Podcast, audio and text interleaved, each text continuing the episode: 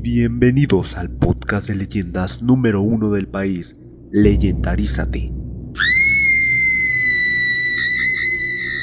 Miedo, suspenso e historias fuera de este mundo serán las encargadas de acompañarte durante los próximos minutos. No dejes de escuchar Leyendarízate. Hoy les ofrecemos Mujer, casos de la vida real. Hola, ¿cómo están? Espero que, estén teniendo un bonito día o bonita noche. Están con nosotros en su podcast Leyendarízate. Yo soy Ciane Romero y aquí está conmigo Hilda. Una vez más en este tercer episodio ya de este bello, bello este podcast. Y bueno, pues el día de hoy este encontré algo interesante eh, me imagino que todos conocemos y que alguna vez en la vida, si eres mexicano, viste Mujer Casos de la Vida Real. Sí, claro, yo casi me crié con... veíamos con nuestras abuelitas Mujer Casos de la Vida Real.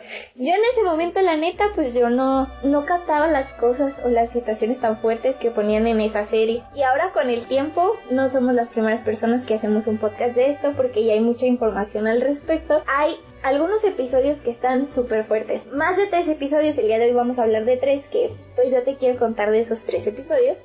A ver, sí, cuéntame, porque la neta, la, yo me acuerdo de mujer casos de la vida real, pero de los episodios que yo me acuerdo que veía, pues eran así como de mujeres maltratadas, de que una niña que salió embarazada. A los 10 años, así Ay, que el bebecito nació ciego y que no sé qué.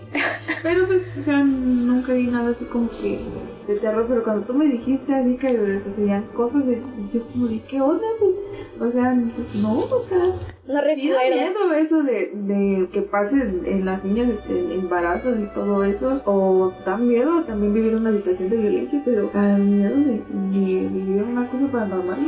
No, no es tanto paranormal, siento que más que paranormal es perturbador, porque, mira, voy a empezar con el primer capítulo. Este capítulo se llama El niño del lobo. No estoy segura si se llama así o si así lo puedes encontrar. Lo puedes encontrar en YouTube, obviamente por partes, porque es un capítulo que ya está censurado, ya obviamente no lo van a pasar en la televisión. ¿En serio? Sí, es que es un capítulo muy fuerte. Yo, yo la verdad, yo creo que sí recuerdo haberlo visto. Lo volví a ver ahora y pues ahora ya lo entiendo un poquito más. Era de un niño que estaba en una situación pobre, vivía con su mamá y su hermanita en una como vecindad este niño pues quería un globo y su mamá pues no tenía dinero para comprárselo, entonces unos señores al ver el interés que este niño tenía en el globo eh, deciden intentar secuestrarlo.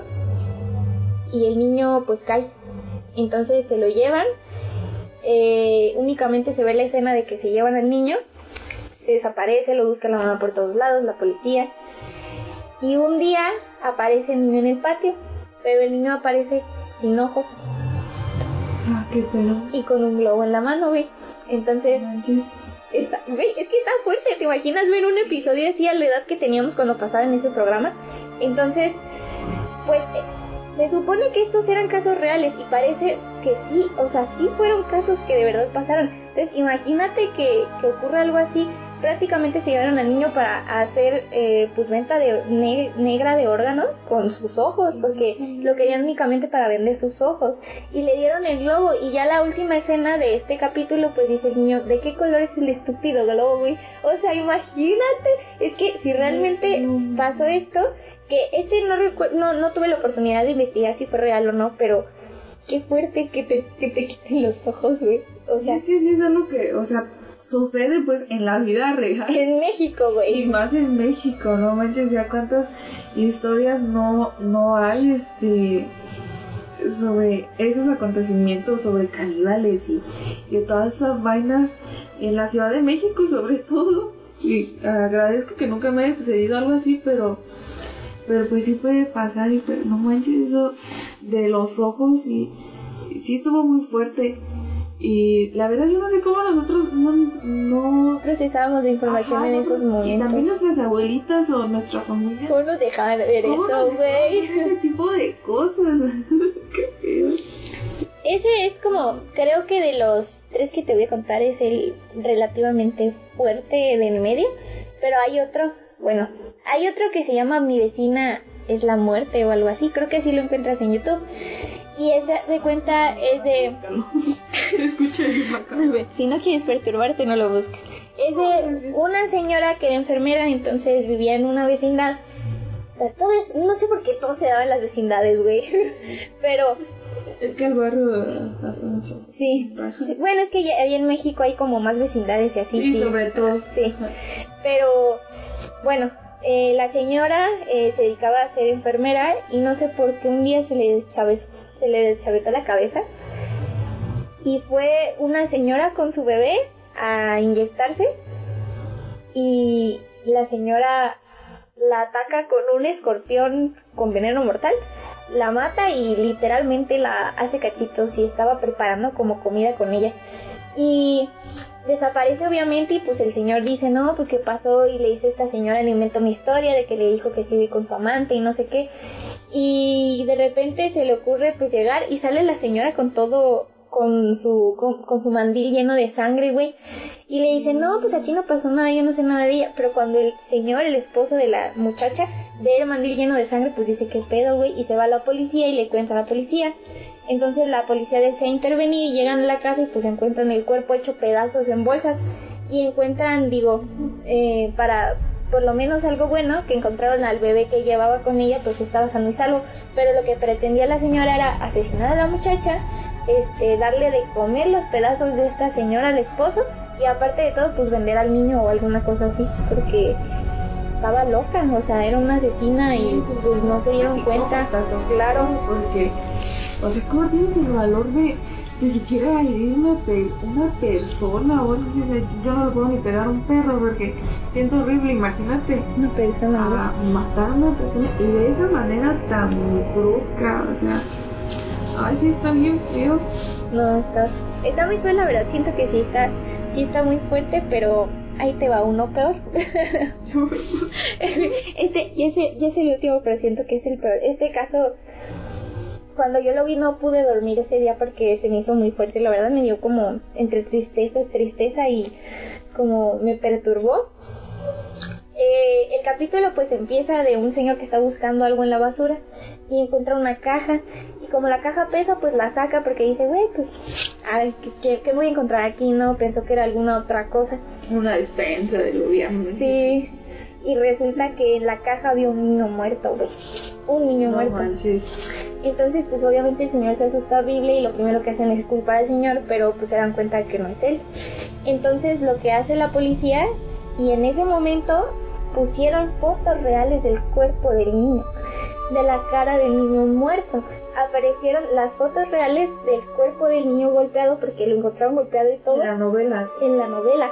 Y entonces tú ves la foto y dices, no, güey, pues a lo mejor no sé, pues es un maniquí o algo, pero eran las fotos reales del niño. ¿Por qué las publicaron? Porque el objetivo de ese capítulo era encontrar quién era el niño porque como estaban tan estaba tan golpeado y no había reportes de niños desaparecidos con sus características ni nada, pues no encontraban qué onda y pues el niño sí iba a la fosa común y no sé qué.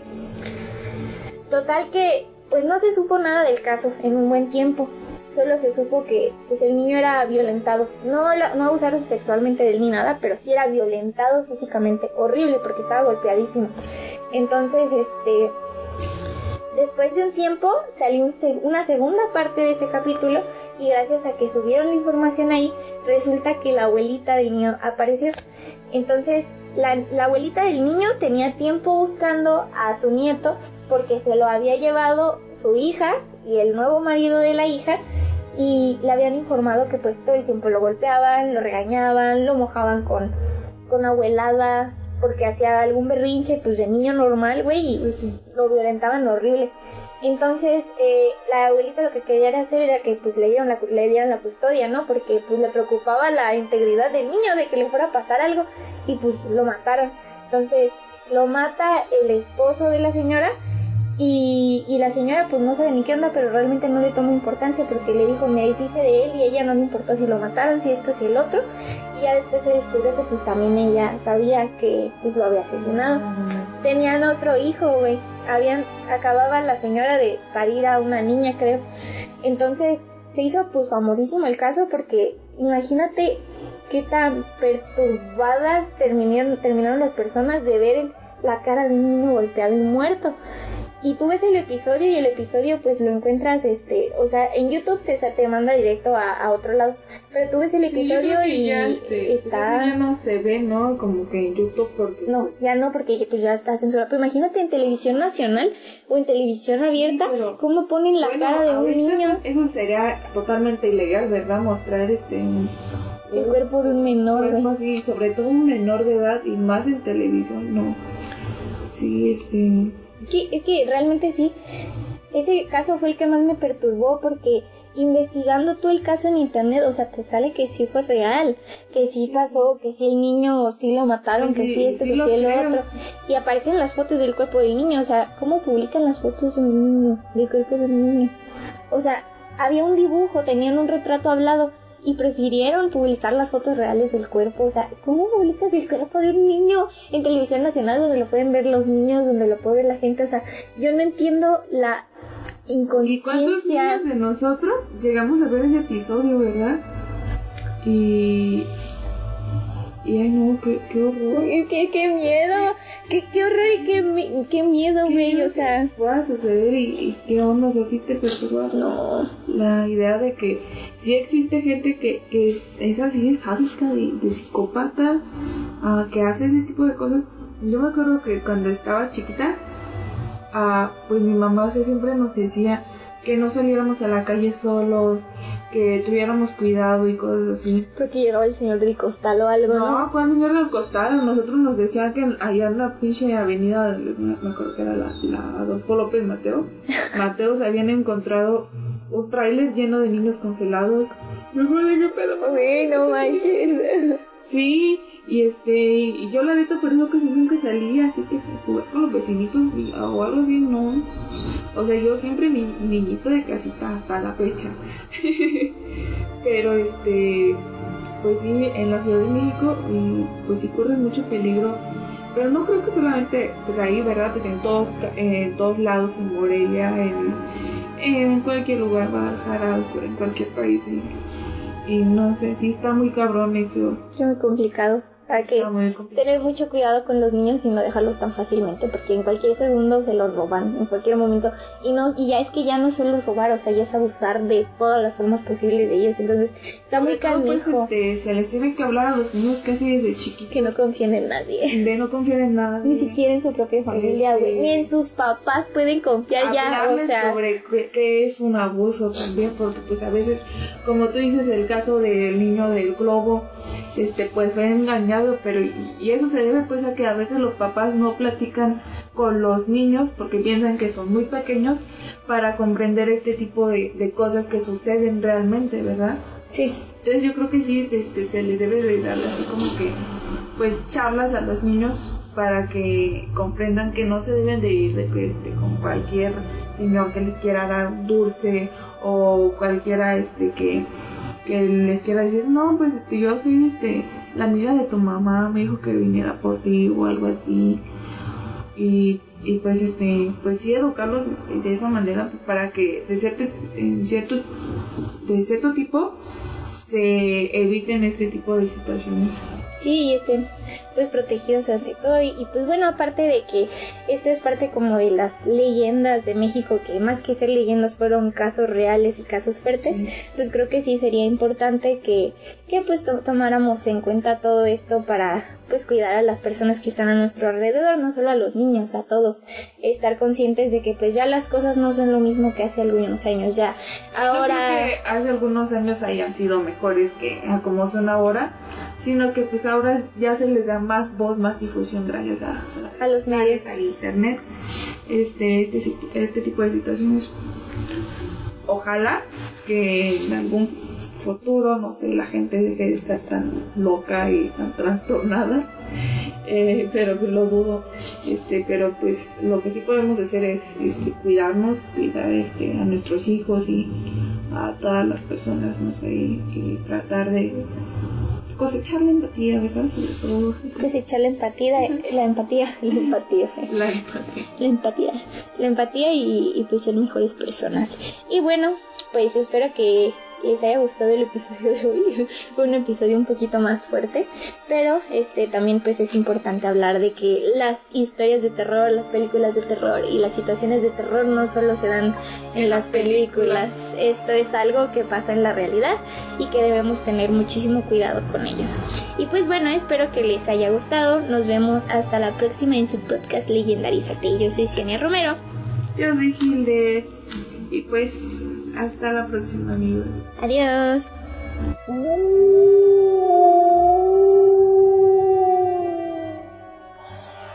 Esto ha sido todo por el día de hoy. Pero recuerda, nos escuchamos la próxima semana con un nuevo episodio de tu podcast favorito. No olvides seguirnos en nuestras redes sociales y recomendarnos con tus amigos, conocidos y familiares. Leyendarízate, tu podcast de leyenda número uno.